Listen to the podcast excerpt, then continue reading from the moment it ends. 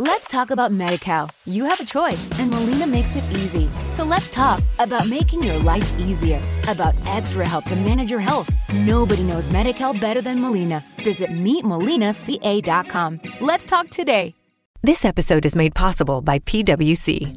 A robot may not be coming for your job, but competitors are coming for your market share. At PWC, we pair the right tech with the right solutions to help you gain a competitive edge. Reimagine operations from the cloud, fuel innovation with responsible AI, and detect risks before they become headlines. That's human led and tech powered. It's all part of the new equation. Learn more at thenewequation.com. Bienvenidos al podcast de Buenos Días América, la revista radial más completa para los hispanos. Política, salud, economía, tendencia y deporte son algunos de nuestros temas. Bienvenidos.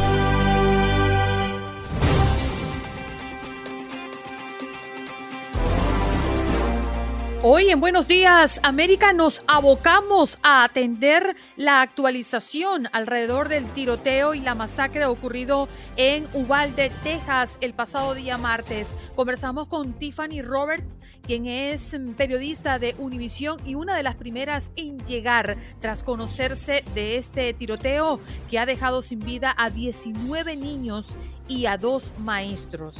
Eliangélica González, también periodista de Univisión, que se encuentra en Ubalde, nos habló en detalles de lo que está pasando y cómo vive esta comunidad estos días de horror. Conversamos con la psicóloga Elizabeth Delicio. ¿Cómo hablarle a nuestros hijos de los tiroteos? ¿Cómo explicarle lo ocurrido? El doctor Mejía Torres nos acompañó también esta mañana para darnos su punto de vista. Perfil social y antropológico del tirador de Uvalde, Texas, Salvador Ramos. En los deportes, Aldo Sánchez para hablarnos de la Liga de Campeones que ya llega a su gran final el próximo sábado. El béisbol de las grandes ligas, la NBA con sus final de conferencia y también nos habla de la Liga Mexicana en víspera de la gran final. ¿Qué pasó? ¿Qué pasó? ¿Qué pasó? Mientras usted dormía. Mientras usted dormía. Mientras la comunidad llora la muerte de 19 niños y dos maestros ocurridos en tiroteo de la escuela en Uvalde, en Texas, sigue llegando las historias desgarradoras de aquellos que fueron los primeros en presenciar la escena del crimen. El juez narra la escena de dolor al llegar a identificar a las víctimas del tiroteo. Agente fronterizo abatió al atacante de la escuela en Texas. Policías también cuentan la crónica de una masacre. El pistolero le disparó en la cara a su abuela antes de dirigirse a la escuela Roth para matar a por lo menos 19 niños y dos maestras, han determinado las investigaciones. Fue un agente de la patrulla fronteriza el que lo mató para evitar que esta, tragedia escalara aún más, aseguró ayer miércoles el gobernador de Texas, Greg Abbott. Muchos eran nietos de mis amigos, dice el abuelo del atacante y pide perdón a las familias. Rolando Reyes se excusó públicamente con las familias de los niños y maestros asesinados durante el tiroteo que perpetró su nieto Salvador Ramos, de 18 años, en la escuela primaria Rob en Uvalde, Texas. La persona transgénero que muestran en redes como autor del tiroteo en Texas no es el responsable. Publicaciones en Twitter y Facebook identifican a una persona transgénero como si fuera Salvador Ramos, señalado de protagonizar esta masacre. Es falso. Personajes públicos como el congresista por Arizona Paul Gosar reproducen esta desinformación. Proponen acabar la política de puertas abiertas en escuelas de Nueva York tras el tiroteo en Texas. Después de este tiroteo masivo, pues se cobró la vida, ya saben, de 19 niños y dos maestros. La seguridad escolar vuelve a estar en el centro del debate y el día de ayer el alcalde Eric Adams ofreció una conferencia de prensa en la que instó a los padres a involucrarse en eh, la seguridad de la escuela y dijo que han recuperado 20 armas de fuego en planteles educativos desde que comenzó este año. Mamá, eres una verdadera heroína, dice la desgarradora carta que escribió la hija de la maestra Eva Mireles, quien murió en el tiroteo de Ubalde. En una carta compartida en Twitter, la hija de la maestra Eva Mireles, que murió en este tiroteo en la escuela primaria de Ubalde, expresa una emotiva y dolorosa despedida. También es noticia y ahora nos vamos a Illinois, tiene que ver con el incendio en condominio de Mark Wright que deja decenas de desplazados. Abogados y organizaciones exigen acceso a registros de la Corte de Inmigración. Una treintena de organizaciones encabezada por la Asociación Americana de Abogados de Inmigración, AILA, pidió cumplir con el compromiso de dar transparencia a los procesos de deportación para que todos los extranjeros, con o sin abogados, tengan las mismas oportunidades de pelear legalmente por sus derechos de permanencia en Estados Unidos.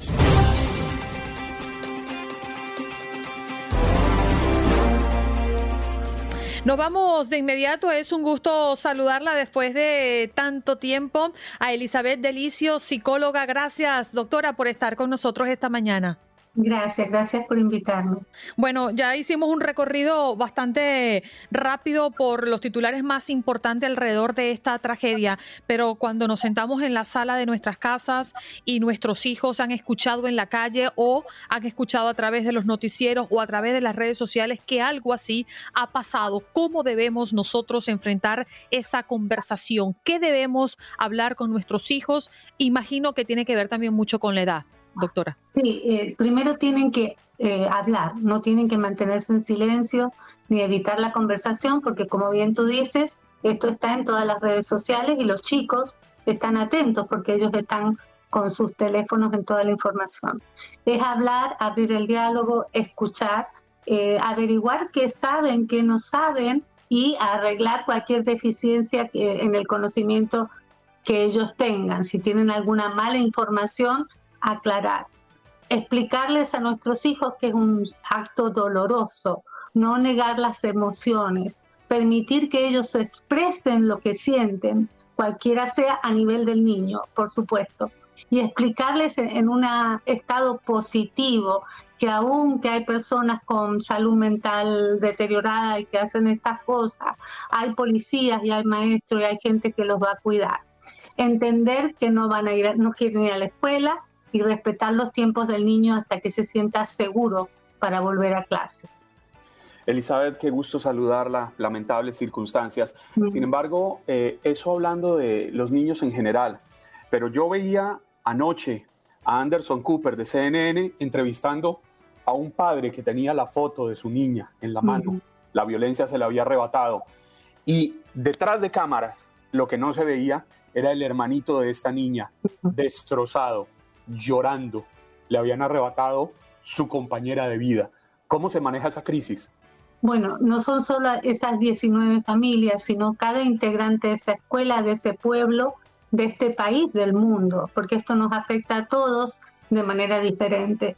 Cada familia eh, están ofreciendo en Texas, yo he escuchado ayer todos los días, eh, salud mental, ¿no es cierto?, para los que la necesiten. Cada familia va a tener que ver en qué estado se encuentran los niños o los padres de los niños, porque si a vos se te ha muerto un hijo, no sé cuánto podés ayudar a tu otro hijo y entender las limitaciones y buscar ayuda de pastores, de las personas que ellos, eh, o sea, los de la fe, los, curas, los rabinos, y si no, la ayuda profesional.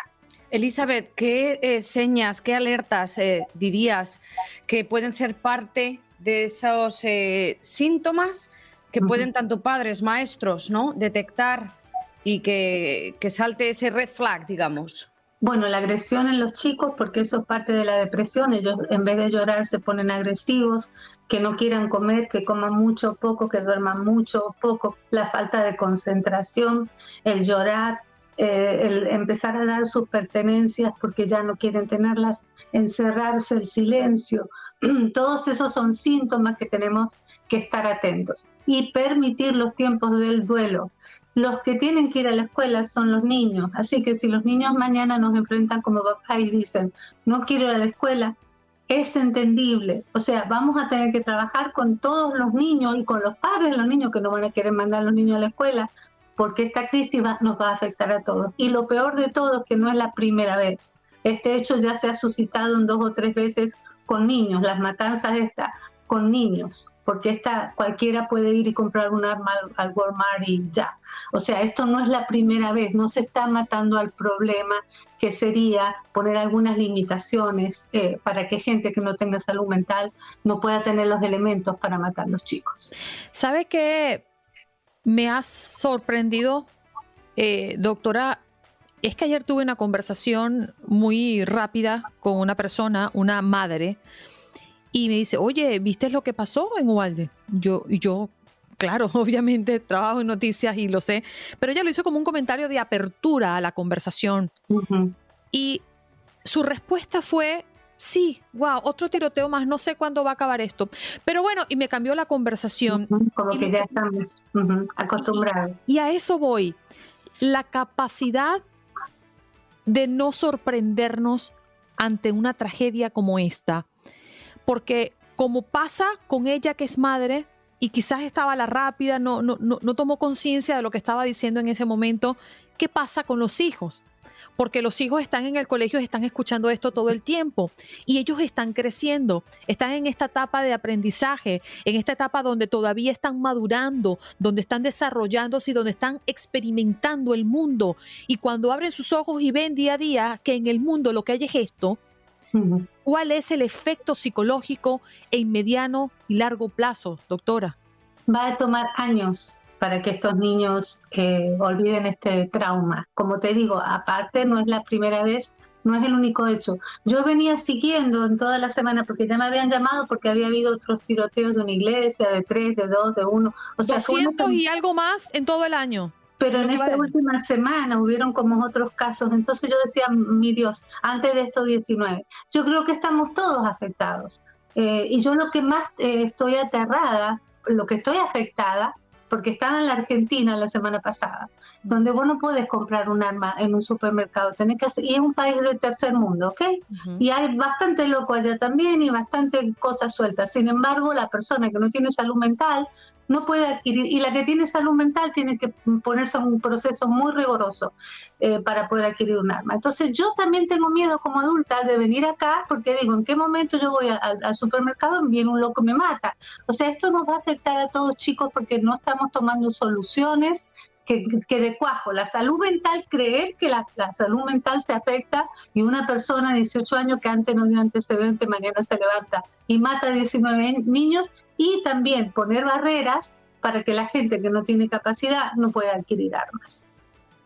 Elizabeth, me llama la atención de eso último que dijo porque siempre me he preguntado lo mismo.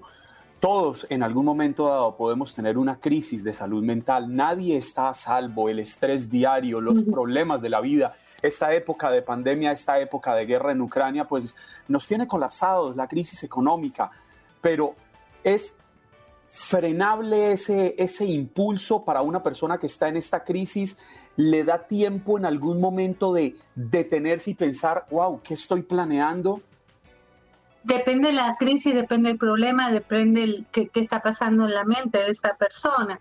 Eh, no, no es tan fácil. Hay gente que nunca hizo nada, mañana se levanta y te mata. O sea, dice, como tú dices, te salta el, el asesino por dentro o el odio social. Este chiquito era como una bomba que iba a explotar porque ya le habían hecho bullying, eh, había tenido problemas en su casa, problemas con su mamá. Eh, creo que estaría contando tener 18 años para que todo ese odio social que tenía lo pudiera volcar. Y eh, hasta en él, o sea, él, él sabría al, al, interior, aunque se puso una cosa para protegerse, que esto iba a terminar mal eh, personas así. Pero ¿cómo podemos detectarla? No hay barrita mágica, no, no todas las personas pueden pasar por un detector y decir, ah, cuidado que este mañana va a matar. Pero sí podemos controlar otros efectos afuera para que estas personas que tienen estas debilidades mentales, que las tienen, las van a tener, las han tenido y las tendrán, porque la historia de la vida, como se te caería una muela, se te enferma una mente, entonces, ¿qué vamos a hacer hoy? Porque estamos todos diciendo, ay, sí, que, lo que pasó y que la mamá, y entiendo bastante, pero por favor, como pueblos, como madres, como seres humanos, no, no hay derecho a vivir con estos miedos que hasta yo misma tengo. ¿Por qué? porque no hay cambios en estas barreras que tenemos que poner para que esta gente con desequilibrios no pueda matarnos. Doctora, me queda un minutito, pero me gustaría preguntarle rápidamente, en nuestros países y en todos los países hay problemas de salud mental y sobre todo cuando la pandemia nos ha golpeado duro. ¿Por qué en nuestros países, teniendo la crisis que tenemos además social, no pasan cosas como esta? Porque no están el acceso a las armas, punto. Y aparte, no es el diablo, no es los locos, no es la salud mental, es los locos que ponen las armas al alcance de cualquiera tú puedes comprar un arma más fácil en este momento que una, una mamadera de los chicos, de la leche de los chicos. Es más fácil, ¿dónde se ha visto comparar nosotros 200 y pico muertos y creo que el segundo país como 8, ¿no? Canadá 8 y, o México 8 y Canadá 2 muertos, dos, dos e, eventos. Sí. ¿Qué, ¿Qué te dice eso? ¿Qué está pasando en nuestro país? Es una crisis nuestra. Y yo no estoy diciendo sacarle a todo el mundo las armas, porque el que quiera protegerse, que se proteja. Pero que vaya y se haga salud mental. A ver dónde está dónde está esa persona. Elizabeth Delicio, psicóloga, nos acompañó en la mañana del día de hoy. Muchísimas gracias, doctora, por estar con nosotros. Gracias, gracias por invitar. Bueno, y despedimos este segmento diciéndoles que en 20 años la producción de armas de fuego en Estados Unidos se ha triplicado. Ya volvemos.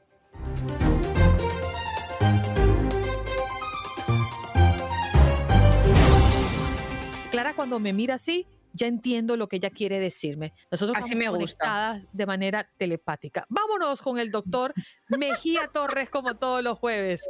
Adelante, doctor. Buenos días. ¿Cómo está? Eso, doctor. Miren cómo lo recibimos. Oye, usted sabe, tiene swing. Es que mira qué ritmo tiene, ¿eh? El doc. Tiene swing, mira.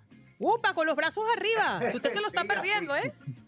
Sí, en actitud siempre victoriosa. En positivo. Bueno, yo, yo exhibo la amistad que tengo con ustedes con el mismo orgullo que exhibe un atleta victorioso una medalla de oro en su pecho. ¿A qué nivel? Qué nivel, Maribel. ¡Qué nivel! Eh, sí. Bueno, saludos a todos. También quiero saludar a- al señor Gaspar y a mi amigo Jaime, que está allá en Austin, New York. A doña Rosa Nazar, que no se pierde el programa tampoco. Eh, señor, el tema obligado es esta masacre en Texas. Y Andreina, quiero felicitarte porque la Real Academia el año pasado tenía la discusión si debía decirse Texas o Texas. La. Real Academia aceptó que debe decirse Texas, porque entonces tendríamos que decir México. Eh, y lo explicaban ellos así de esa manera. Bueno, Y no doctor, es que la Real siempre Academia me llamó y me dijo, aprieta, ¿eh? Comienza a hablar bien, cariño. Noto que tú siempre dices Texas y me sentí muy bien. Bueno, eh, el tema obligado es este tema tan sangriento, eh, tan doloroso, tan trágico. Todo el mundo ha planteado este tema de diferentes ópticas, desde el punto de vista psicológico, desde el punto de vista político, desde el punto de vista social hasta educacional. Y aquí quisiéramos que trabajáramos entre todos. No quiero yo venir como un panelista ni un, doc- un doctor a dar una cátedra en aulas universitarias, sino vamos a ser un poquito más dinámico y de manera más integral. Por ejemplo, yo critico mucho la parte política, porque generalmente los que apoyan la venta libre de armas de fuego sin ningún tipo de control son justamente los que, los que son pro vida, coinciden y las armas es una contradicción que usted sea pro vida y defienda la venta libre de armas de fuego, porque las armas de fuego no sirven para nada, absolutamente que no sea para quitar vidas, no sirven para otra cosa. Por ejemplo, ellos alegan lo que defienden la venta libre de armas de fuego, ah, pero te mata con un cuchillo, sí, pero con un cuchillo yo puedo pelar una naranja, una manzana, un plátano, puedo picar un pollo, pero yo no puedo picar un pollo con una pistola, yo no puedo pelar una naranja. Una pistola no sirve para nada más que para matar.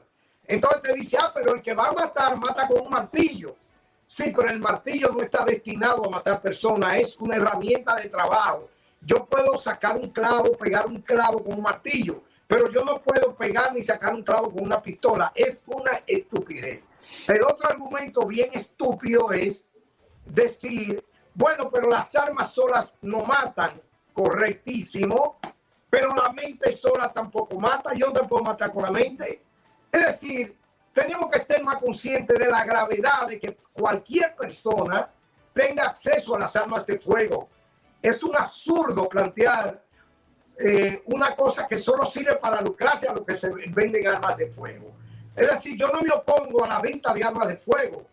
Yo he tenido armas de fuego, pero yo he pasado por un examen riguroso de evaluación psicológica, puesto en varias situaciones para ver si yo soy apto para portar un arma de fuego. Y he portado arma de fuego. Doctor, pero, Pero- ese examen se lo hicieron porque usted está en New York, New Jersey. No, lo tenía en mi país. Ah, en su país. aquí, pero aquí yo pienso comprar. Porque un, un, arma sirve para proteger tu vida también. Ahora, lo que yo me opongo a la venta indiscriminada y libre, porque ellos se dicen, bueno, aquí hay un arma de fuego por cada individuo. Pero eso es pura estadística, una estadística aberrante. Porque resulta que un solo individuo tiene 50 armas de fuego en su casa. 30 armas de fuego. No es que cada persona tiene un arma de fuego. Yo estoy seguro que de nosotros cinco, bueno, tal vez Juan Carlos, como es un adinerado, tenga arma de fuego. Pero la mayoría de nosotros no tenemos arma de fuego. En esa mansión hay de todo, déjeme decirle. Yo me imagino. Para proteger al imperio Aguiar. Sí, pues miren, voy a hacer un análisis rápido, ya sé que no tengo mucho tiempo, desde el punto de vista de la dinámica social y de qué manera el entorno familiar puede influir en una conducta agresiva. Uno de los factores más importantes es el entorno familiar. Claro, otro factor importante es la estructura cerebral de cada individuo, porque hay una relación entre conducta agresiva y la producción de serotonina cerebral. Y debo decirle, uno de los factores que más influye en la violencia que estamos viendo en la juventud, porque ha habido un incremento de la violencia, pero en la población joven, la persona de más de 40 años, el nivel de violencia estadísticamente casi el mismo de hace 100 años atrás. La, se, ha, se ha infantilizado la violencia, pero porque hay una relación directa en el consumo de imágenes o de audiovisuales con alta carga de violencia. Y los videojuegos son sumamente importantes en esto, porque se dan cuatro factores que ahora los psiquiatras infantiles y varios estudios como el estudio del Instituto Annenberg de Filadelfia, que yo lo tengo, el muchacho pasa por estas cuatro fases. Primero es la fase de imitación cuando ve los juegos, los videojuegos, el muchacho adopta el modelo de conducta del héroe o la persona que él, que él admira, integra eso a su comportamiento. Entonces viene la fase de impregnación, que la imitación inconsciente, donde el muchacho no tiene opción porque es inconsciente. Luego viene la desinhibición y luego la desensibilización, porque de tanto ver imágenes violentas, violentas, el niño ve como normal algo que no es normal. Y otro factor, señor, importante, es el rol de los medios de comunicación. Porque hay muchos medios de comunicación que han cogido los actos violentos, violentos como una mercancía para ganar audiencia y han caído en lo que se llama una necrofilia mediática. Y es todos los días, sino con imágenes muy explícitas, con una descripción muy explícita de los actos violentos. Y eso, todos los actores de la sociedad tenemos mucho que ver con esto. Por ejemplo, ustedes han asumido esto, esta masacre como las otras, con mucha seriedad, con mucho comedimiento. Nunca los he escuchado ustedes en tono altisonantes, incitando a la violencia, ni con una actitud mórbida ante este hecho sangriento. Pero los padres tienen una enorme responsabilidad. Cuando los padres actúan con violencia para corregir o enderezar comportamientos inadecuados a los hijos, le están mandando inconscientemente la señal de que los problemas y los conflictos se resuelven con mecanismos violentos. El niño aprende a resolver con violencia, pero es lo que ven en los padres. Si los padres cuando tienen diferencia discuten hay agresión y violencia verbal, el niño adopta ese comportamiento y lo integra. Y él dice, bueno, yo veo que mi papá cuando quería que mami no hiciera algo, le daba un galletón. Entonces el niño aprende que eso resuelve problemas. Bueno, aquí hubo un líder político que incitó a resolver con, con violencia un conflicto electoral. Imagínense qué mensaje le está mandando a la sociedad, donde hay tribunales, donde hay una Suprema Corte, asalten el Congreso. Imagínense ustedes. Mm, ¿Qué imagen le están mandando a la sociedad? Que cuando tú no me das lo que yo quiero, yo voy a asaltar tu casa y me voy a meter ahí a, hacer lo que me dé la gana. Bueno, esos son los mensajes que hay que cuidarse, cuidarse mucho. Y señores, definitivamente tenemos que tener control con el material audiovisual que están consumiendo nuestros hijos, porque los niños integran esos modelos a su vida. Y les voy a decir algo más grave. Es que hay estudios encefalográficos que se le han puesto a niños que juegan videojuegos o se le han puesto oculogramas y el niño, las ondas alfa cerebrales siguen las mismas emociones de los protagonistas de los videojuegos que matan y el niño deja de ser espectador y se convierte en actor porque él está matando. Él no está viendo matar a otros. Él está matando y se desinhibe y quiere llevar eso a la realidad. Entonces los niños que son víctimas de bullying, como en este caso, el muchacho este, Salvador Ramos, que era víctima de bullying por su problema de lenguaje, los padres no le enseñaron a resolver los conflictos de otra manera. Él acumuló esa carga de violencia y fíjate que no hablaba con nadie. O sea, hay que buscar la manera de integrarse más a los hijos. Doctor, quiero hacerle la pregunta para cerrar y es que al final de esta reflexión que usted nos hace, ¿por dónde se debe comenzar para tratar y lograr evitar estos tiroteos y que estas cosas pasen en este país? Si es una respuesta inmediata, lo primero que hay que establecer son controles de metales en, en la central de las escuelas. Eso es lo primero. Aquí se intentó de implementar, pero los padres decían, yo no quiero que mi hijo pase por un detector de metales porque mi hijo no es un delincuente.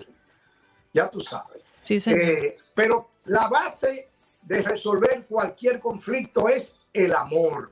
Trate a sus hijos con amor, con comprensión y aprenda a escucharlos, a ver qué les pasa. Gracias, doctor. Gracias por conectar con nosotros esta mañana y por siempre dejarnos un mensaje para la reflexión. Por aquí los están saludando Chiqui García, Gabriela Vázquez, eh, Jaime Venegas, por allí seguramente lo nombra Gabriela Vázquez también.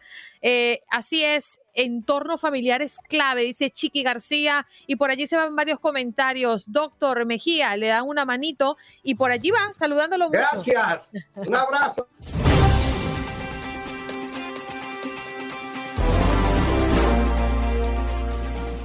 Y nos vamos de inmediato justamente a Uvalde, Texas. Allí está nuestra periodista Tiffany Roberts, periodista de Univision, que por cierto, antes de perpetrarse este horror, entendemos que estabas muy cerca de la zona.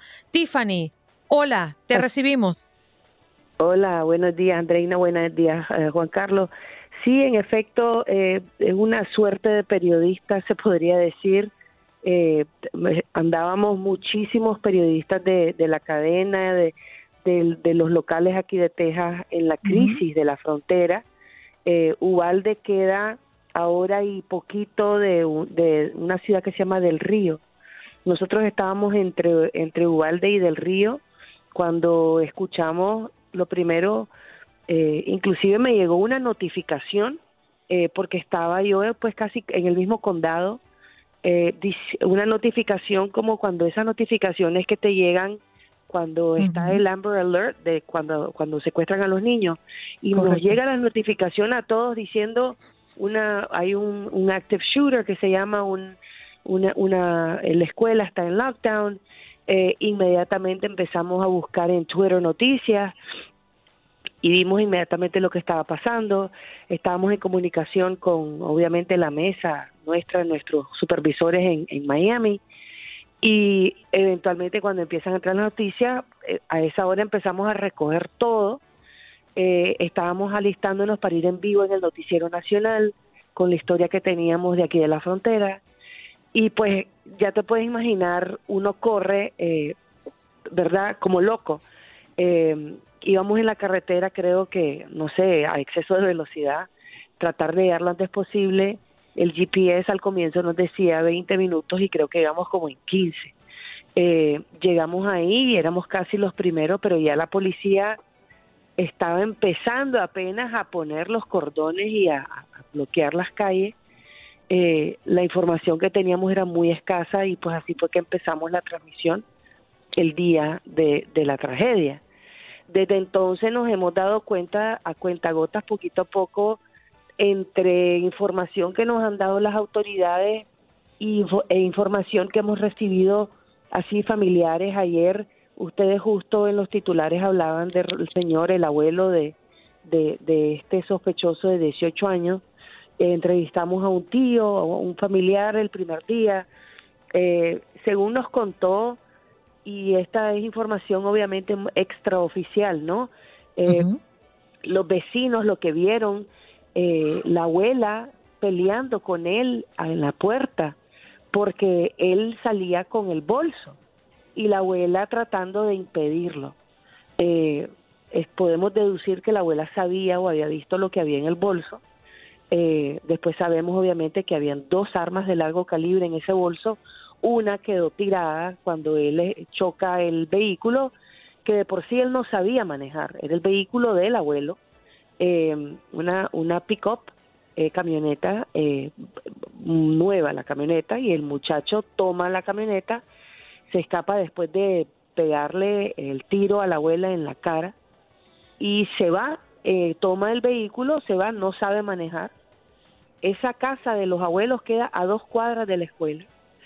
Entonces él al, al, llegar a la escuela, que la escuela es como una calle que ya no puede seguir, tienes que doblar derecha o izquierda y ahí él choca y la, camioneta se va en un cauce, en un, en un ditch y él y se, salta de la camioneta, deja el bolso tirado, ahí se puede ver, hay una foto que tenemos eh, donde está el, arma en el suelo, él se va con el segundo y entra por una puerta de al lado y ahí es donde lo ven, porque habían unos trabajadores que estaban ahí al lado donde él choca hay una, hay una funeraria y habían unos trabajadores que estaban trabajando en el edificio. Donde ven que chocan, los trabajadores se le acercan para ayudarle, porque piensan obviamente que necesita ayuda, y él sale disparando. Dicen los trabajadores que oían shup, shup, shup, los tiros que les pasaban por arriba. Milagro no, mató, no los mató a uno de ellos. Y entonces eh, ahí es donde, eso era la, eso fue a las once y media de la mañana. Entonces ustedes se pueden imaginar este hombre, a él lo asesinan, a él lo, lo, lo, neutralizan, ¿no? A la una. Él pasó más de una hora en esa escuela. Ustedes se pueden imaginar el terror de una hora tener a ese hombre en ese en esa clase, en esa aula de clase. Eh, él eh, se está, él se parapeta, él se barricada, se, se, se, eh, se, o sea, él estaba localizado, él no anduvo como, como en las historias previas que andan de clase en clase y que andan terrorizando toda la escuela. Él entró a un salón y ahí se quedó. Exacto, en cuarto grado. O sea, todos esos niños, todos esos niños, todas esas fatales, todas esas víctimas son de una misma, de una misma aula. Las dos maestras, una era la maestra, la otra era la asistente maestra. ¿Sabes? Cuando son, cuando son clases pequeñas tienen dos maestros, ¿verdad? Y la asistente, y ellas eran ellas dos. Entonces, él entra a la escuela y había policías de, escolares armados y, y él, el, el, el, sospechoso este, que ni el nombre quiero decir porque me da náusea, em, él lo que hace es, él anda, él anda con su chaleco antibala, anda protegido, y le dispara a estos policías de la escuela. Son policías escolares, ¿verdad? Entonces eh, eh, ellos les disparan, los, los, los, hiere, eh, ellos están eh, heridos, no están graves, y se mete a esa aula y entonces llaman a los, ¿verdad? Sale el SOS, ¿no? Hombre adentro, y la policía no, o sea, eh, los que responden son el CBP, ¿no? Los que andan vestidos, los que, los que hemos visto que son los que interceptan a los inmigrantes que están con el uniforme verde, ¿no? Lo que es el La, patrulla fronteriza. Es esos mismos vestidos de verde, la patrulla fronteriza, ellos son, llega un equipo, llega una, una fuerza de tarea de 80. Let's talk about MediCal. You have a choice and Molina makes it easy. So let's talk about making your life easier, about extra help to manage your health. Nobody knows MediCal better than Molina. Visit meetmolinaca.com. Let's talk today. Lucky Land Casino asking people what's the weirdest place you've gotten lucky? Lucky? In line at the deli, I guess? Aha, in my dentist's office. More than once, actually. Do I have to say? Yes, you do. In the car before my kids' PTA meeting. Really? Yes. Excuse me, what's the weirdest place you've gotten lucky? I never win and tell. Well, there you have it. You can get lucky anywhere playing at LuckyLandSlots.com. Play for free right now. Are you feeling lucky? Purchase necessary. Void where prohibited by law. 18 plus. Terms and conditions apply. See website for details. ¿Verdad? Entre ellos eh, los SWAT teams, que ellos también tienen su propia fuerza elite de SWAT. y entran ellos y, se, y, y está adentro de, del aula. Un oficial con el que hablé fuera así, eh, que pues como una fuente, ¿no? El problema que tenían era que él estaba dentro de un aula, entonces es como, como cuando una situación de, de rehén, porque no saben eh, cuántos niños hay vivos adentro, o sea, no, eh, por eso tardaron tanto, ¿no? Tiffany, Eh, pero, ¿ha existido alguna algún testimonio de personas que estaban fuera de esa aula? Eh, ¿Qué pasaba durante esa hora? ¿Él hablaba, decía algo, reprochaba por qué eligió ese salón? ¿Algo de eso se, se- se ha revelado? No, nada, nada, nada, nada. Perdón, no, porque porque no lo vieron, no lo vieron, se escucharon todos los balazos, eh, ¿verdad? Y, y después no, no, no, no, no escucharon nada, no vieron nada más. Eh, no, eh, los niños salían por las la- las maestras sacaban, tenemos, eh, hablaba yo con la tía de, uno de los, de los sobrevivientes, pues del, de quinto grado de otra aula, que a los niños los sacaban por la, por la, por las Ventanas. Ujú. Inclusive muchos de esos niños se fueron a refugiar a la funeraria. Ahí estuvieron, que la funeraria queda justo enfrente, en la calle de enfrente de la calle que se llama Old Carrizo, no, Geraldine, perdón. Entonces, eh, estaban evacuando a los niños, o sea, no creas que los niños se quedaron una hora ahí. Esos Claro. niños los evacuaron, eh, uno por uno, un- clase por clase, hasta que quedaron eh, la patrulla fronteriza con esa aula que, que, que horrible, ¿no? Eh, es que no puedo ni imaginarme.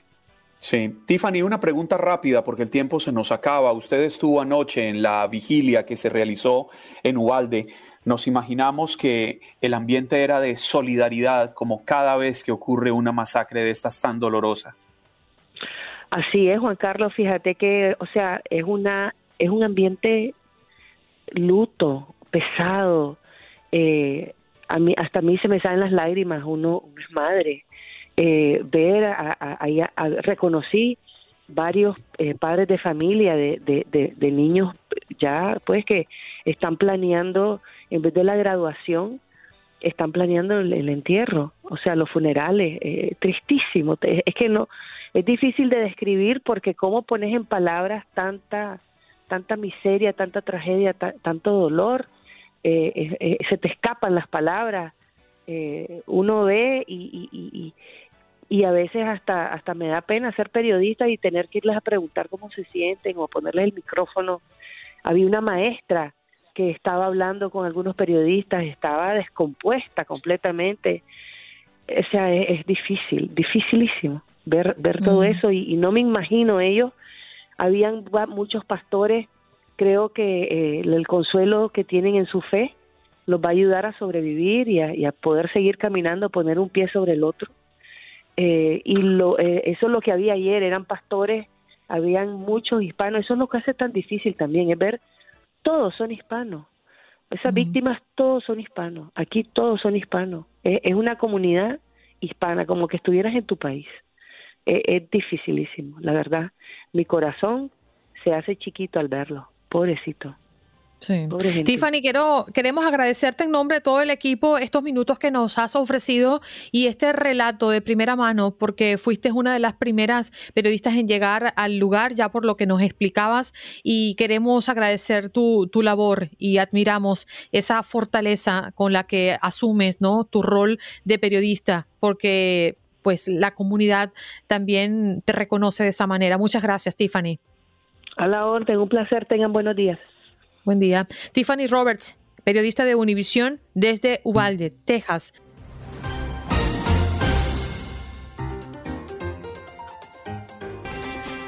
Y conectamos nuevamente ahora con Ubalde. Allá en Texas se encuentra Eliangélica González, periodista de Univisión. Te abrazo, Eli. Let's talk about MediCal. You have a choice, and Molina makes it easy.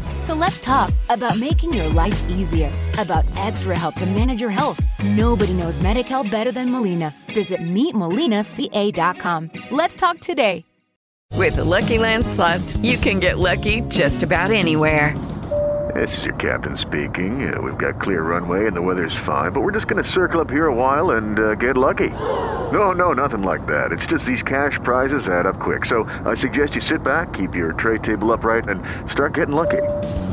Play for free at LuckyLandSlots.com. Are you feeling lucky? No purchase necessary. Void where prohibited by law. 18 plus terms and conditions apply. See website for details. Un placer. ¿Cómo están? Días. Aquí estamos esperando un poco eh, tu reacción, tu feedback, lo que te has encontrado allí en ese lugar. Imaginamos que mucha tristeza, pero ¿con qué nos puedes actualizar esta hora?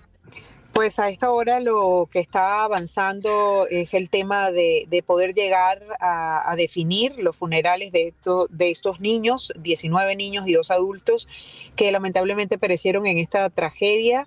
Entendemos que ya van a proceder en cualquier momento, en las próximas horas tal vez, o mañana, a la entrega ya de, los cuerpos para que las familias puedan dar sepultura, si así lo quieren, a los niños y eh, a las dos maestras, o eh, también que preparen pues eh, los rituales o los actos que a ellos eh, mejor les parezca según su creencia y su religión. Lo que te puedo decir es que aquí en Ubalde hay un, una gran tristeza, una gran pesadumbre, hay un silencio que ensordece porque es... Eh, es muy grave lo que ha ocurrido, lo saben y no entienden por qué eh, les ha pasado a ellos. Esto es una comunidad muy pequeña, 16 mil habitantes. Aquí todo el mundo se conoce. Es muy raro que, la gente no conozca de, relación, de trato, de referencia, por eh, lejanía, porque estudiaron en algún momento juntos a cualquier persona que esté involucrada entre la lista de víctimas. Y ahora mismo donde nos encontramos eh, es el vecindario de este joven eh, Salvador Ramos, que como sabes es el sindicado como el tirador en esta tragedia. Pues es una, es una calle tranquila donde los vecinos eh, guardan silencio todo el tiempo, eh, son cercanos, lo conocen desde niño, no entienden qué fue lo que pasó para, para poder llegar a esta, a esta circunstancia. André. ¿Podemos ver un poquito el ambiente, Angélica? Me, me, estoy resguardando en este momento porque claro. eh, realmente, déjame voltear la cámara a ver si puedo hacerlo, no estoy segura. Realmente eh, es un poquito difícil. Acá es, es justamente la casa donde vivía este jovencito, donde de donde salió justo antes de llegar a la escuela y donde también le disparó a su abuela, por cierto. Eli Angélica, nos llama mucho la atención, me he quedado impresionada. Buenos días con las imágenes que hay en, en, bueno, otros medios tienen del abuelo, una persona que después de que su nieto, uno, haya muerto tras asesinar a 21 personas, el abuelo impasible, totalmente o sea, normal. No un abuelo hundido, no una persona que dice, un abuelo sorprendido, sorprendido simplemente. Una reacción de, una, de la familia un poco chocante, ¿no? Yo creo que hay una especie de, de estado catatónico, hay una especie de shock general acá, donde tú hablas con gente y la gente tiene un poco la mirada perdida y trata de hablarte de detalles de cosas porque tenían a sus hijos en la escuela, porque bueno. eh, estudian eh, o viven muy cerca de la escuela, vieron todo el movimiento de policías, para ellos algo inaudito, claro. nunca lo habían visto. Eh, hay una especie de estado catatónico acá eh, que, que se percibe a simple vista de la gente que eh, esto es una zona popular, ojo, es una zona muy humilde, eh, donde vive la mayoría de la gente muy cerca de la escuela. Estamos a menos de dos millas de la escuela. Y, y lo que tú percibes aquí es, es la pregunta de ¿qué pasó? ¿Qué fue lo que pasó? ¿Por qué a nosotros? ¿Qué es lo que hay que aprender de esto? Eh, las preguntas que están en el aire y que, y que poco se pueden responder, sobre todo viendo rostros de niños que no superaban los 11 años. De hecho, la mayoría, 18, de ellos tenían 10 años y solo una nena tenía 11 años. Entonces es muy difícil poder explicarse una situación como esta. El Angélica, y, y la pregunta, la interrogante, la, el estado de shock con que se encuentra aquí esta comunidad es, ¿sabíamos que algo así puede, podría pasar de un muchacho que no estaba bien o no nos imaginábamos jamás que esto podría llegar a esto? No, eh, todos se preguntan cómo es posible que Ubalde, siendo tan pequeño, eh, teniendo una comunidad tan cercana, tan conocida, eh, donde hay, eh, ellos, ellos bromean con eso, dicen hay solo una cosa, solo uno de cada cosa, es decir, tienen un Walmart, tienen un McDonald's, tienen un, o sea, eh, es una comunidad demasiado pequeña y ellos dicen, ¿cómo es posible que a nosotros nos haya pasado esto? Nosotros lo veíamos, tal vez en Texas, inclusive en otros lugares, pero a nosotros jamás hubiésemos imaginado que nos pasaba esto. Es el tiempo más triste de esta comunidad, lo dicen eh, cada vez que uno les pregunta.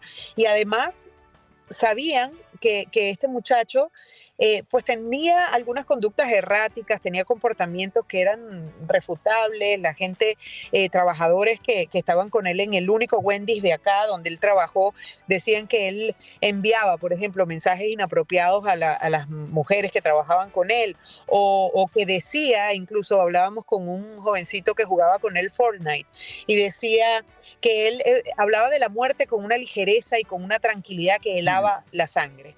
Entonces, son, son como banderas rojas que, que, nadie supo interpretar. No supieron interpretar aquí las señales, de verdad, porque esto no es un muchacho que de la noche a la mañana sale con, con una situación que nadie se explica, no, es un perfil que se viene construyendo, incluso desde niño, cuando él mismo era acosado en la escuela, decía que sufría de bullying porque era, eh, entendemos que tartamudo y al costarle hablar, se metían mucho con él y sufría de acoso. Entonces él, al llegar a esa escuela, es lo que dicen muchos testigos, quería buscar venganza sobre algo que le había pasado cuando era niño.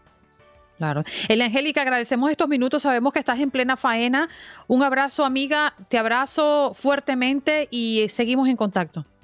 Así va a ser. Muchas gracias por este no, contacto. Gracias. El Angélica González, periodista de Univisión desde Uvalde, Texas, allí conectada con nosotros y con toda la audiencia de Buenos Días América a propósito de lo que está ocurriendo justo eh, en este momento y la información que sigue generándose a propósito de la investigación. Estás escuchando el podcast de Buenos Días América, la revista radial más completa para los hispanos. Escúchanos en las diferentes plataformas: Euforia, Spotify, TuneIn y iHeartRadio. Tu DN Radio. Vivimos tu pasión. Como dicen los grandes, la liga se gana partido a partido. Partido a partido. En Buenos Días América, Contacto Deportivo.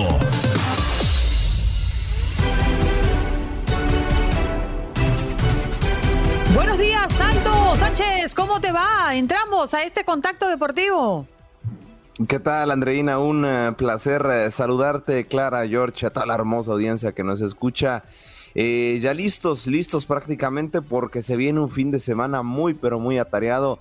Igual, entre semana tenemos mucha información deportiva, pero bueno, entramos en una recta final prácticamente en muchas temporadas del deporte. Sí, sí, sí, definitivamente estamos eh, al término, como dices tú, de ligas y competencias. Eh, por otra parte, al término de los muchachos que van a terminar clase ya por estos días. Y eso para nosotros, ya tú sabes, una pelea que debemos ganar siempre. es la verdadera liga. Esa es la verdadera liga. Exactamente. Bueno. Oh my God. Vamos a hablar del béisbol de las grandes ligas. Bueno, eh, actualizando también la situación de los Yankees, que coloca a Giancarlo Estanto en lista de lesionados. Los Yankees, pues así lo han anunciado, 10 eh, días con una distensión en la pantorrilla derecha, un día después de que abandonó un juego temprano contra los Baltimore Orioles en la séptima entrada. Bueno, Estanto había sido reemplazado por el bateador emergente Esteban eh, Florial en la séptima entrada de la victoria de los Yankees 7-6 en 11 entradas el día martes. Pero bueno, los Yankees también colocaron al relevista derecho Jonathan Lociagui eh, en la lista de lesionados de 15 días debido a una inflamación en el hombro. Los Yankees andan como... Eh, como con, eh, convulsionados, es decir, como muy noticiosos últimamente. Pero en resultados, Aldo, cuéntanos. Eh, eh, claro, bueno, ¿quién no quisiera ser los Yankees, no? Que tienen un equipo vasto como para poder eh, suplantar, ¿no? Las lesiones de alguno de sus jugadores. Pero bueno, se nota, se nota que no les hace mucha falta porque ganaron 2 por 0 frente a los Orioles de, de Baltimore dentro de otros partidos interesantes. Bueno, los Atlanta Braves, los vigentes campeones, ganan 8 por 4 frente a los Phillies de Filadelfia.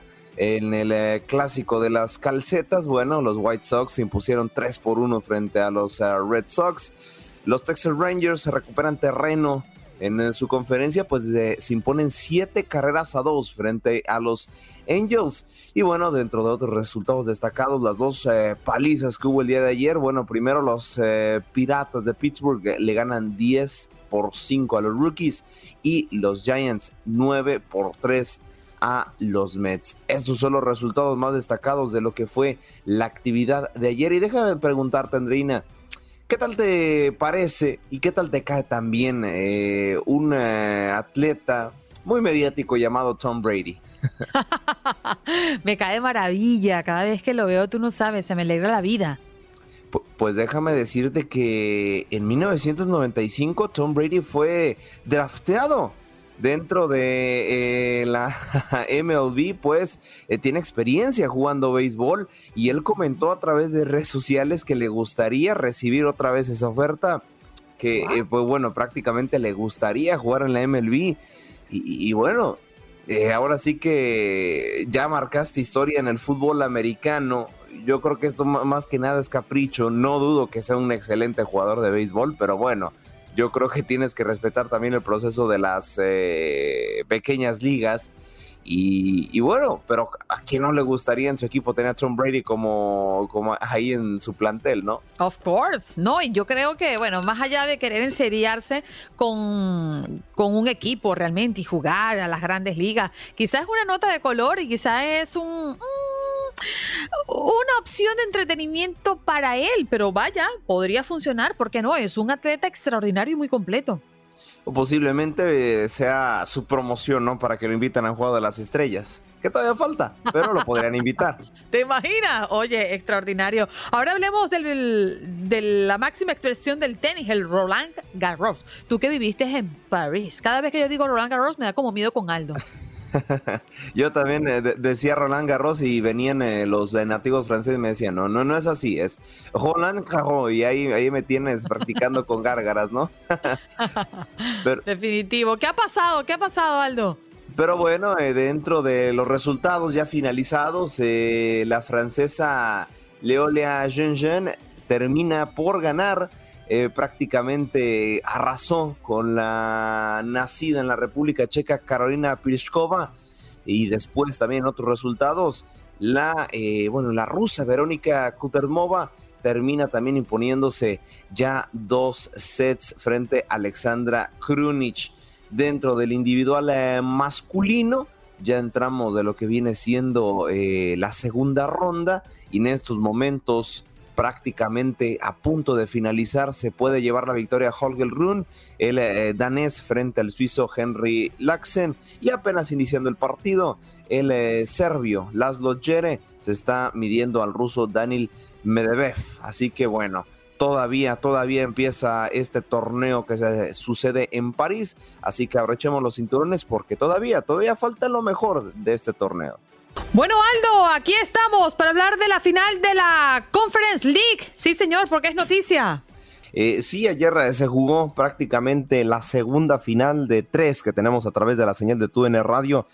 Eh, en un partido muy, pero muy cerrado entre la Roma y el Feyenoord. Ambos conjuntos buscaron el gol a todo, a todo dar. Y bueno, finalmente la Roma es quien termina por imponerse eh, el conjunto del Feyenoord. Con esto, José Mourinho, José Mourinho, dirían los puristas, termina por ganar ya con esto su quinta corona europea. La Roma gana evidentemente su primer título internacional.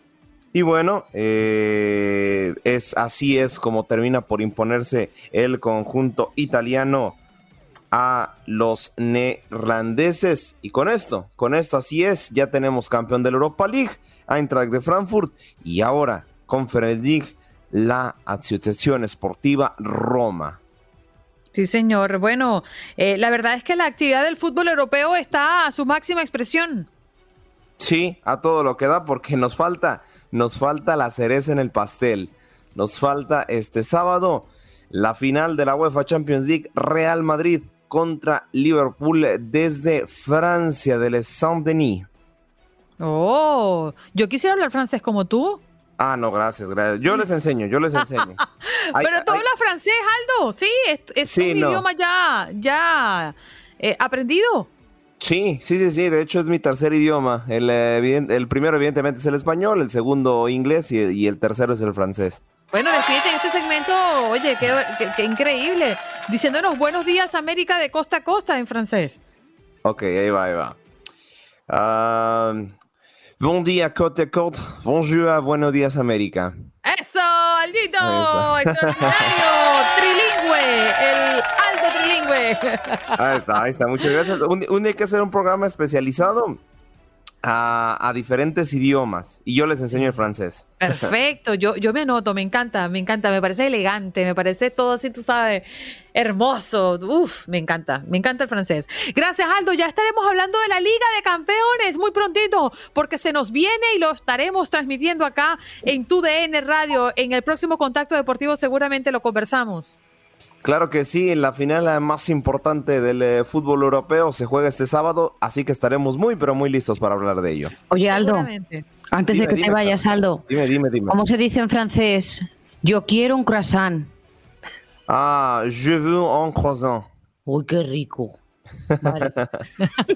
Ahí está. Entonces, Bueno, ya- si conectamos, pedir- Aldo. Si quieren pedir ese panecito y se quieren escuchar acá medio fresas, pues ya pueden decir así como tal, croissant. Croissant, croissant. Ahí está. Croissant. La, la crepe.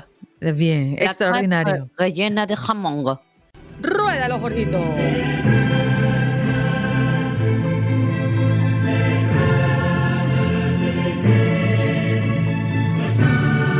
La Champions, sí señora. Aldo, el calor del fútbol europeo se concentrará allí en París. Claro que sí, claro que sí. Un gusto saludar los compañeros y a toda la hermosa audiencia que nos escucha. Ayer yo, ya- yo ya les mostré que estaba listo para la final de la Champions. Entonces hoy también les voy a mostrar que to- estoy todavía más listo. A ver, ay Dios Aquí mío, está. ¿qué otra cosa te llegó por Amazon? No, esta ya la tenía. esta ya, miren. A ver.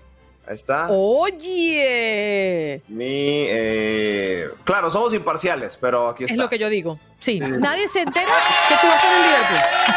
No, pero uno, uno, uno como periodista, como reportero, tiene derecho a tener su equipo del alma. Sí. Una cosa claro. es en el momento de llegar a trabajar y decir, no, yo estoy transmitiendo un partido, estoy comentando un partido, y otra cosa es, bueno, mi equipo es este. Oye, ¿sabes que nosotros tenemos acá una sola cuenta de Amazon como para que todos compremos, ¿no? La, la tenemos Sí. vinculada, ¿no? Y todos compramos en la misma cuenta. Ayer cuando me meto, veo una camisita del Real Madrid para Rocky.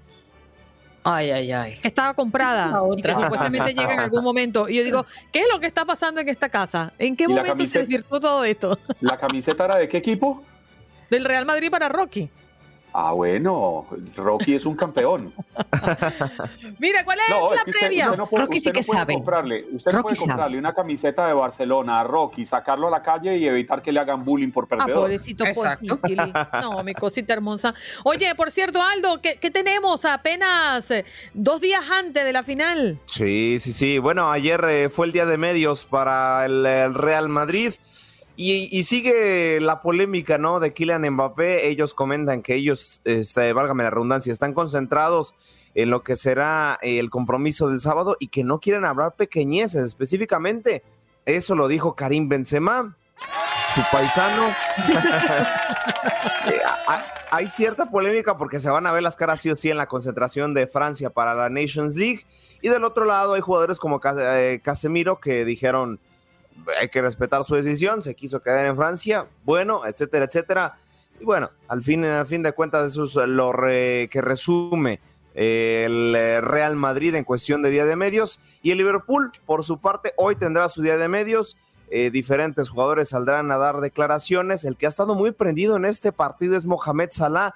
porque Recordemos en esa final de Kiev 2018, cuando Sergio Ramos termina por dislocarle el hombro derecho, él eh, prácticamente se está tomando este partido de manera personal y quiere ganarle al Real Madrid sí o sí. Un dato curioso que me parece que ya lo había dado, pero igual lo repito, la última final que perdió el Real Madrid fue en el 81 en París frente al Liverpool. Entonces puede ser que se pueda repetir la historia o puede ser que también puedan eh, marcar la diferencia. El momento, esto es la información más reciente que tenemos de la UEFA Champions League. Mañana, mañana les tendremos una otra previa más para estar de lleno en la mejor competencia de clubes a nivel de Europa. Oye, una de las cosas que me gustó eh, de esta previa eh, eh, fueron las declaraciones de Casemiro, donde dijo, escuchen esto, escuchen esto, atención, porque esto sí, sí es de un campeón, debo reconocerlo. Las finales no se juegan, las finales se ganan. Toma, chango, tu banana. Ahí está. Sí, sí, sí, no. Increíble. Pero bueno, ahí lo tenemos, la final de la Liga de Campeones a través de tu DN Radio, donde vivimos tu pasión y la pasión de la NBA con las finales de conferencia. Ayer me fui. Nos ganaron en Boston. Sí, sí, sí, sí, no, ayer la verdad fue un partidazo a lo mejor, no, no hubo tantas anotaciones como se esperaba respecto también a los anteriores partidos, pero sí fue un gran encuentro, el eh, Miami eh, pierde 80-93 frente a los eh, Celtics de Boston, ya, bueno, ponen la serie a favor de los Celtas 3 por 2, y bueno, habrá, habrá, me parece que todavía tienen tiempo para remontar, yo creo que hoy, hoy pueden empatar la serie, perdón, mañana pueden empatar la serie y por ahí se podía alargar para el séptimo partido. Yo creo que hasta la séptima edición veremos al primer, eh, bueno, me parece que en su caso el segundo finalista, porque hoy los Mavericks tienen que ganar si no quieren quedarse con las ganas, porque ya los Golden State Warriors están ganando 3 por 1 la serie frente a los Tejanos. Está el rojo vivo, ¿cómo no? Se viene y ahora se va, se va, se va. No, se va el fin de semana, pero ya estamos en vísperas, mi querido Aldo. Ya casi, ya casi, no hay que comer ansias. Eh, un gusto saludar a los compañeros eh, y a toda la hermosa audiencia que nos escucha y ya nos ve también, por cierto, por YouTube y por Facebook. Eh, sí, hoy en punto de las 10 de la noche, tiempo del este, se estará llevando a cabo la gran final de ida del fútbol mexicano, Atlas frente a Pachuca. Ayer fue día de medios, ayer tuvieron eh, la oportunidad nuestros, nuestros, compañeros, perdón, de TUDN de entrevistar a jugadores como el, caso de Víctor Guzmán, que él fue formado en las fuerzas básicas de Atlas, de Atlas pasa Chivas y de Chivas a Pachuca. Entonces hay un sabor especial para él en este enfrentamiento. Eh, del otro lado también está Julio Furch, el eh, delantero argentino-mexicano que considera que es tiempo de lograr el bicampeonato. Después de 70 años de no haber ganado absolutamente nada, el Atlas tiene sed eh, sí o sí de ganar eh, la corona mexicana. Habrá que ver, hoy es el primer capítulo y el domingo será el segundo capítulo. Claro, a través de la señal de TUDN Radio tendrán toda la cobertura y la mejor transmisión de la gran final del fútbol mexicano. ¡Qué maravilla! Sí, señor, campeón de campeonas. Pues también, fútbol femenil, todo esto es noticia. Todo, todo. Eh, bueno, este nuevo formato que está innovando la, la, Federación Mexicana de Fútbol. Primero hay campeón de campeones de expansión. Ya fue el Atlante, fue campeón. Y ahora tienen el campeón de campeonas por primera ocasión en toda la historia del fútbol femenil mexicano. Las Chivas Rayadas del Guadalajara se estarán enfrentando a las Rayadas del Monterrey para ser ahora sí que la máxima campeona o la máxima monarca del fútbol femenil. Eh, eso se celebrará el día, de, eh, el día, de, mañana, el duelo de ida en el estadio eh, de las Chivas y la vuelta será el lunes en el estadio de las Rayadas para como tal definir a la máxima campeona del fútbol femenil. Así que no se preocupen si dicen, ay, es que ya se están acabando las temporadas, ya no va a haber fútbol. No se preocupen. Ah, va fútbol porque también la siguiente semana a través de la señal de TUN Radio tenemos CONCACAF Nations League y UEFA Nations League, porque ojo, se define un boleto al Mundial.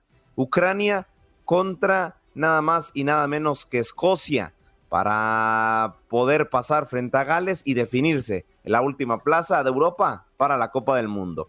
Sí, señor, allí lo estaremos viendo. Aldo, muchísimas gracias. Nos reencontramos.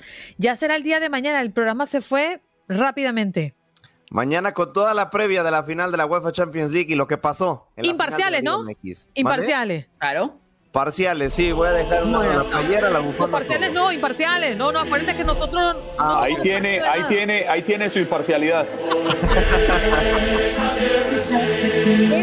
qué descaro. Mira, Jorgito, entra un ratito ahí antes que se vaya Aldo. Entra, Jorgito. Mi George. Pero, Andreina, pero has levantado los brazos así con la canción del Real Madrid. Sí. Con el trozo, bueno, que me toca aquí para mis compañeros. Ya se resignó, ya, ya, ya es madrilista. Es real. No ha Te sido voy a paranoia pasar el, mía. el You Never Walk Alone para ver si ponemos el Ala Madrid o el You Never Walk Alone el lunes. ¿O hello? Ah, Eh, claro, ¿perdón? claro. Estando en el- yo no pongo el del Liverpool porque no está en el sistema. Ay, qué Yo te lo paso, casualidad. yo te lo paso. Ah, Ah. perfecto, ¿no? Si tú súbelo y yo lo pongo, Aldo, yo no tengo ningún Joder, con el nuevo, ¿eh? ¿Cómo ha espabilado el nuevo, eh? Excelente, excelente. Mira, Jorgito, asegúrate de tenerlo porque el lunes cantan victoria, ¿eh? Aquí en el programa. Ah, no, sí, claro. El lunes, el lunes ponemos el de los dos, que quede campeón tanto de México como de la Champions League. Yo no tengo ningún problema. Ya saben El que yo lunes, soy el lunes lo que tú quieras. ponlo tú 100% solo. imparcial, soy yo. Ajá. Mira, mira. Dios mío, querido, que Dios nos agarre confesados con estos imparciales. Aldo, ¿tenías algo más que decir? Oye, respóndele a una oyente que escribió en el chat que si es- está viendo bien, tu micrófono es un balón de fútbol. Eh, tiene, tiene la forma, pero no, no, no, no, No. simplemente No llega tanto. es un micrófono unidireccional. Tiene silla de gamer, pero no micrófono de balón de fútbol. No, no, no, sí, no nada más silla de gamer, pero el micrófono. Vamos a renovarlo a petición del público. Voy a ver si lo puedo pero renovar. además, además tiene cama muy elegante y se levanta temprano a atenderla. Me hace Miren, la cama, eso te iba a decir. perfectamente Ah, tendida, los cojines, las Ah, sí. almohadas puestas en su sitio. Eres de mi clan, Aldo. No, claro, claro. Hay, hay que, hay que estar presentables para. Pero tú también eres de los que hace la cama a mitad solo para que se vea el trozo que pilla la cámara o has hecho la cama entera. No, no, no, está, está entera, miren. miren. Está bien, está muy bien, está muy No, bien. Perfecto. No, no alcanzó, fue a bañarse, pero la cama sí la alcanzó a atender. Todo, todo, Juan Carlos, todo. Aquí, Pero aquí aquí se oye y se ve, pero no se 100% huele. presentables. Vamos a ver qué tan lúcido está Jorge. Jorge, ¿con qué venimos? Qué bárbaro, qué guapo estoy, qué bárbaro, qué chulo amanecí, qué chulo amanecí, qué bárbaro.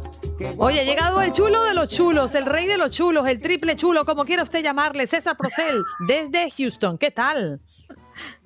When I die, don't bring me to the hospital, bring me to Enfield. I was born there and will die there. ¡Oh! Ahí está Steven Gerrard, cómo no. Así que el, el- el lunes caminaremos solos, eh, por lo que veo, Aldo. No, no, no, ¿qué pasó, César? No, ¿por quién vas tú? ¿Por quién vas tú? ¿Por los rojos o por los merengues? Fíjate que no, no, no tengo, no tengo preferencia. Quiero un buen partido y que gane el mejor. O sea, no, no me, no me duele ni me, ni me, ni me- o sea, si gana el Real Madrid, felicidades a Carlo Ancelotti. Si gana este eh, Liverpool, pues felicidades por la revancha. Pero no, no, no tengo favoritos. Ahí está. Bueno, ahí lo tenía. Clara, ¿por quién va? Pues hombre, ¿tú qué crees? No, yo solo pregunto. Por Liverpool. Por Liverpool, obviamente. No, a eso es ni agua. Real Bueno, Madrid. Aldo no hay que preguntarle, va por el Liverpool. Yo voy por el Liverpool por hacerle fuerza a, a mi paisano Luis Díaz. Por Andreina. Voy por Liverpool. Va por- Liverpool. O sea, ya vamos tres Liverpool, uno Adiós. Oye, pero pues, pues tal, tal un parece que, que en. Colombia solamente existe un jugador de fútbol. Todo es Luis Díaz. Todo es No, Luis Díaz. no, Luis no, Díaz no. en las portadas. Luis Díaz viene a salvar el mundo. Luis Yo Díaz para confieso, vea, o sea, cuando el Tino Asprilla jugaba en el Parma por allá en 1990 y algo, creo que era como en el 94, 95, pues en aquel entonces los colombianos éramos hinchas del Parma. Y así... Mira, eh, lo que pasa, cada- espérate, eh, te, te voy a tener tantito. Aldo es, es de, de, de- ¿cómo se llama? De, mm, del pibe Valderrama para acá. Pero es que el Tino Asprilla jugaba con el pibe Valderrama. No me diga eso. que lo corché, mi querido César.